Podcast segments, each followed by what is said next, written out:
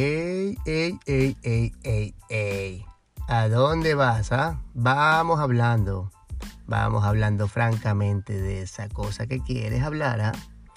Aquí en mi podcast, el cual es simplemente una extensión de mi blog, vamos a hablar sobre cuestiones que tengo ahí escritas, historias, filosofadas, que en este caso pues las hago verbal. Aquí tu host, Michael Maldonado.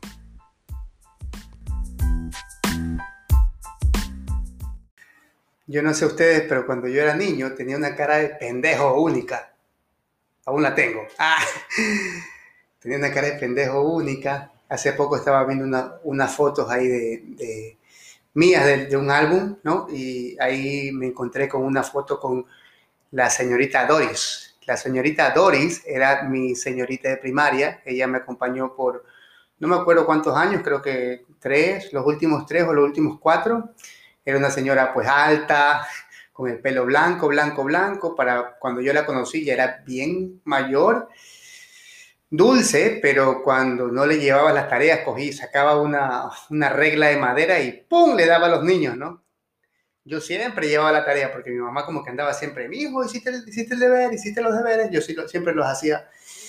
Y un par de veces por ahí como que no sabía y ella como que le daba pena, a mí nunca me pegó. Creo que ella me quería mucho, ¿no? Ay, la señorita Doris. La señorita Doris. Bueno, obviamente ya falleció. Me enteré hace poco que, que falleció. Hace poco. Yo la conocí, mira, fue mi profesora de primaria y ya era viejita, ya era canosa. Pues sí, falleció hace poquito. La educación, la educación. La educación es una huevada pues sumamente básica, o sea, sumamente es la base de todo, creo yo. Hace poco estaba hablando con un amigo que me decía que por la pandemia estaba haciendo este homeschool a sus hijos, a su hija, o sea, estaba pagándole a alguien para que, eh, para que pues le la eduque en casa y le estaba saliendo inclusive más barato que, el colegio que él, que le estaba pagando, porque era normalmente un colegio caro, entonces ahora le salía mucho más barato. Yo me acuerdo cuando éramos niños, a mi hermano Marco y a mí, mi mamá nos hizo homeschool. No sé cómo miércoles le hizo, pero ella dejó de trabajar un año por ahí y nos enseñó en casa. Mi madre nos enseñó a, a, sumar, nos enseñó creo que a restar, sin número de cosas que nos enseñó, no sé cómo le hizo ella, a tal punto que cuando ya tú fuimos a la escuela, ya, ya, ya fuimos a la escuela, nosotros nos adelantamos un año. Por esa razón yo, mi hermano y yo nos graduamos muy, muy jovencitos. Nos graduamos del colegio, de la secundaria a los 16 años por ahí. Y yo, por ejemplo, terminé mi, mi la facultad de, odontología a los 22 años, creo. Entonces, 21 22 años. Era muy niño porque la verdad me gradué temprano. Eso fue gracias a mi mamá que nos dio homeschool. Homeschool creo que es una linda forma de enseñarle a los niños ahora. Es como que si la, la educación que se recibe en las personas es sumamente retrógrada, es como es una, realmente es una educación sumamente estándar para gente estándar, obviamente, porque es como que si la, educación nos quisiera tener, mantener a todos, pues no, así, ¿no? Zombies. Es como que la educación nos enseña a todos a, a seguir un patrón, nos, nos, entrenan para ser productores, ¿no? Trabajar en la producción, en, la, en el consumo, ¿no? El mismo sistema, educativo es un sistema que, de, premios, ¿no? de si Pepito eh, va primero, le dan el cuadro de, honor y lo sacamos afuera y es aplicado, y, a Juanito que no puede entender bien las cosas porque tal vez su cerebro mm, eh, funciona de una forma diferente, tal vez él no, no, entiende la matemática de la forma que lo entiende el resto de personas, tal vez pues él es una persona que, que está muy bien para el cine, ¿no? Capaz es un inventor, un creativo, ¿no? Una persona que le cuesta mucho eh, tal vez em, enfocarse, pero no podemos canalizar las diferentes personalidades de la persona, porque no todo, no todo el mundo eh, piensa igual, no todos los cerebros pues maquinan igual, ¿no? En la, la, educación pues nos enseñan, me acuerdo que a mí me enseñaban historia, geografía, no sé para qué, historia, pues me enseñaban patriotismo y que el Ecuador y que Simón Bolívar y que los españoles y no sé qué mierda, que al final pues todo eso es pendejo, ¿no? Nos enseñan a, respetar una bandera y, los límites, ¿no? Y cuántas cosas que al final de la vida no funcionan, peormente en, un, en una etapa como la actual, en la cual te cuesta cero tiempo buscar algo en Google, no, sé por qué alguien tendría que aprender sobre las capitales o qué sé yo, a la final, no sé, podemos aprender de otra forma, ¿no? yo creo que es un momento sumamente importante de que la gente debería pensar de que ya la educación se tiene que reinformar, reinventar, tenemos que reinventar la educación, la forma que educan a los niños es, es como digo, retrógrada, tonta, ¿no? Creo que las, las, escuelas deberían como enseñar más a los niños como a mirar por dentro, a, saber un poquito más de ellos, a saber que son seres sintientes, que, aprendan a sentir sus sentimientos, que aprendan a estar frustrados, que aprendan a entender las cosas, eh, enseñarles de sustentabilidad, enseñarle a los niños que el, carrito de juguete que les gusta mucho de plástico, pues viene de algún lugar muy lejano y que cuesta mucho ese carrito que les gusta eh, desintegrarse y que tal vez lo van a usar un poquito, un tiempito, pero luego eh, va a permanecer por mucho tiempo, ¿no? También recordarles que existe un mundo en el cual niños de su edad están haciendo la ropa que ellos visten, ¿no? Y enseñarles un poco de eso, ¿no? Tal vez enseñarles compasión, enseñar otras características como más humanas, ¿no? Aprender a ser más humanos, ¿no? Eso sería algo muy lindo. Yo alguna vez leí un libro que se llama, se llama La fuerza, la fuerza de la compasión por eh, Daniel Goldman, es un psicólogo de, Harvard y periodista. Él básicamente eh, hablaba sobre, contaba ¿no? que en, su, en su libro, en el cual lo hacía, era básicamente una entrevista con el Dalai Lama, que la hizo el libro. Él explicaba una, en un viaje que iban a Canadá, si no me equivoco, a Vancouver, en el cual él visitaba una escuela en el cual a los niños le daban, le daban conciencia plena, le daban mindfulness, ¿no? les enseñaban a, concentrarse, les enseñaban a, sentir sus emociones, les enseñaban a, estar conectados con las demás personas, les enseñaban empatía, ¿no?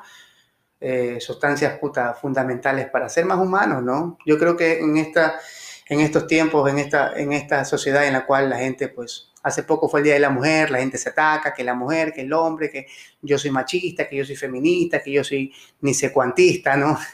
Y todos los istas al final, que, la gente se, como que nos dividimos, ¿no? Y nos encasillamos en una ideología simplemente porque sí. A la final creo que es válida porque eh, ayuda un poco a la pelea de, de, ciertas cosas que, que, que, se ignoran, pero al mismo tiempo creo que si, si pudiéramos nosotros trascender esos esos conceptos, nos daríamos cuenta que nada de eso es siquiera importante. O sea, no importa el, eh, hombre, mujer, el sexo, si eres eh, de, alguna nación, si eres de, qué país, si, tienes alguna, alguna eh, orientación política, sexual, ¿no? O lo que sea. A la final todos somos lo mismo, como que el, el alma no, no tiene color, como dice la, canción de Perota Chingó el alma no tiene, no tiene raza, el, alma es asexual, ¿no? Si vamos y reconocemos a los seres como todos como seres, seres sintientes, como, como almas, ¿no? No hay necesidad de dividirnos por, por hombre, mujer, macho, yo, ña, al final como creo que si entramos a un estado de conciencia en el cual vemos en todos, todo, en todo, todos, es como redundante, ¿no? Los niños se dice que son el futuro, pero no se invierte en el futuro. Al final eh, por ejemplo, en Ecuador, eh, creo que existe la escuela Montessori, la cual es cara, no todo el mundo puede entrar en Montessori. Eh, escuelas que son alternativas como Waldorf, son escuelas que creo que no hay en Ecuador y si hay, tal vez haya en Quito. escuelas que le enseñan a los niños básicamente a, amar a aprender, ¿no? Le, enseñan el amor por, por el aprendizaje, porque los niños son curiosos, ¿no? Yo tengo mi sobrino de 5 años que, tío, tío, tío, tío, no, tío, tío, tío, ¿qué? Esto, ¿qué es esto? ¿Qué es esto? ¿no? Y, me pregunta un sinnúmero de, de cosas y, y, te das cuenta que el niño, todo el mundo quiere aprender, ¿no? Todo el, esa, esa, esa set de curiosidad de aprender la tenemos todos, pero en algún momento de nuestra vida, pues, ¡pum! como que la, la, cortan, ¿no? Como que nos, nos nublan, ¿no? Nos, nos dicen, ya, cállate, no preguntes mucho, ¿no? Y es el mismo sistema, ¿no? De que les, nos, les conviene, ¿no? Les conviene crear zombies, ¿no? Los mismos profesores muchas veces son zombies, ¿no? Los profesores que son las guías son personas que muchas veces no han podido hacer el, más mínimo trabajo personal, el más mínimo trabajo psicológico. Entonces, pues, ¿no? Así como los padres los, Los profesores pues eh, eh, dan una, directamente una, una, idea a los niños. Entonces, imagínate, si somos criados por zombies, si somos ¿no? Eh, educados por zombies, pues traemos más zombies, ¿no? Y ellos no saben, no es su culpa, pero, pero así es, ¿no? Creo que el, el Ministerio de Educación o no sé, debería preocuparse menos en los pensums académicos y más como en, trabajar en los profesores mismos, ¿no? Como decirle, hey, loco, mira, trabajemos en tus mierdas personales, ¿no? en tus issues con tu mamá, con tu papá, ¿no? Para ver qué tanto puedes tú, en cierto punto, pues no transmitirle esa mierda a tus alumnos, ¿no? Súper, sumamente, sumamente importante como le decía, por ejemplo, estas escuelitas alternativas, ¿no? Que son caras, Waldorf, eh, Montessori, no todo el mundo las puede pagar. Son escuelitas pues, que enseñan al niño pues, en la naturaleza, les enseñan a sentir, les enseñan a conectarse a ellos mismos con, pues, con ellos mismos, ¿no? Que es sumamente importante. Nos sorprende que estas escuelitas, por ejemplo, son, son puchica, las escuelas que crean muchos cineastas, ¿no? Eh, eh, artistas, ¿no? Y, y personas más conectadas como con, algo diferente, ¿no? Como no, no, no entran en el casillero de, ¿no? de, esa, de esa mente cerradita, ¿no? Como dice la canción de, de Pink Floyd, de, de Hey, teachers, leave the kids alone. all in all, it's just another brick in the wall. Como que al final todo con todo, al final es solamente otra, estás creando otra, otro ladrillo más en la pared, ¿no? En esa pared no funcional, de, mierda, que no es su culpa, ¿no? Los, profesores tienen que seguir un pensum, por eso les pagan, ¿no? Es mucho más fácil controlar a 50 niños en una educación pública, ¿no? No es fácil hacerla personalizada cuando tienes a 50 personas, ¿no? Y luego nos quejamos que la gente es bruta, ¿no? Que la gente es, es ignorante, que vas por la calle mamita, y ese culote, ¿no? Y nos quejamos, pero todo eso tiene una raíz, ¿no? Tiene la raíz de la educación, de la casa, sí, también pues más allá, ¿no? Los niños vienen a enseñarle mucho a los padres, los niños le enseñan mucho a los profesores mismos, pero los lo cortamos. Mi amiga Maggie Rizzo, que tiene un programa muy lindo de educación, se llama Viajando por el Mundo, síganla en Facebook. Ella está viajando por el mundo haciendo un documental eh, sobre las escuelas alternativas. Ella me comentaba en su momento que existió una escuela en Quito por unos eh, alemanes, suizos, suizos alemanes, algo así, en los cuales ellos ah, daban educación alternativa a las personas y a los padres de los niños les hacían firmar un consentimiento informado en los cuales ellos estaban de acuerdo que a, los, a sus hijos no se les iba a enseñar nada. Y con esa condición ellos, ellos lo, acogían a estos niños, que a, sus, que a sus hijos no se les iba a enseñar nada, porque no les enseñaban nada. Y los niños aprendían solos, ¿no? O sea, porque a los niños no hay que enseñarles, a los niños hay que guiarlos, ¿no? Los niños quieren aprender, ¿no? Hay que guiarlos con diferentes formas, ¿no? No la forma retrógrada de, de, de, ¿no? Si Pepito no, no entiende matemáticas, pues lo dejo de año, ¿no? Y luego quedar mal y lo saco, ¿no? You can have any Putin, como dice la canción. Entonces eso, ¿no? Al final, eh, sumamente importante la, parte de la educación. Eh, pues no sé por qué grabo esto, creo que es muy importante que igual lo sepamos. Si, si tienes hijos, si, tienes, eh, si has pensado en tenerlos, si tienes una sobrina, una familia, lo que sea, pues ¿Estás de acuerdo crees que esto resuena con, alguien que tiene que escucharlo? Pues compártelo, ¿no? Es sumamente importante que podamos entender estas vainas a la final, ¿no? Y bueno, eso es todo. Eh, creo que me corto a mí mismo. Les mando un abrazote. Eh, hablamos luego. Bye.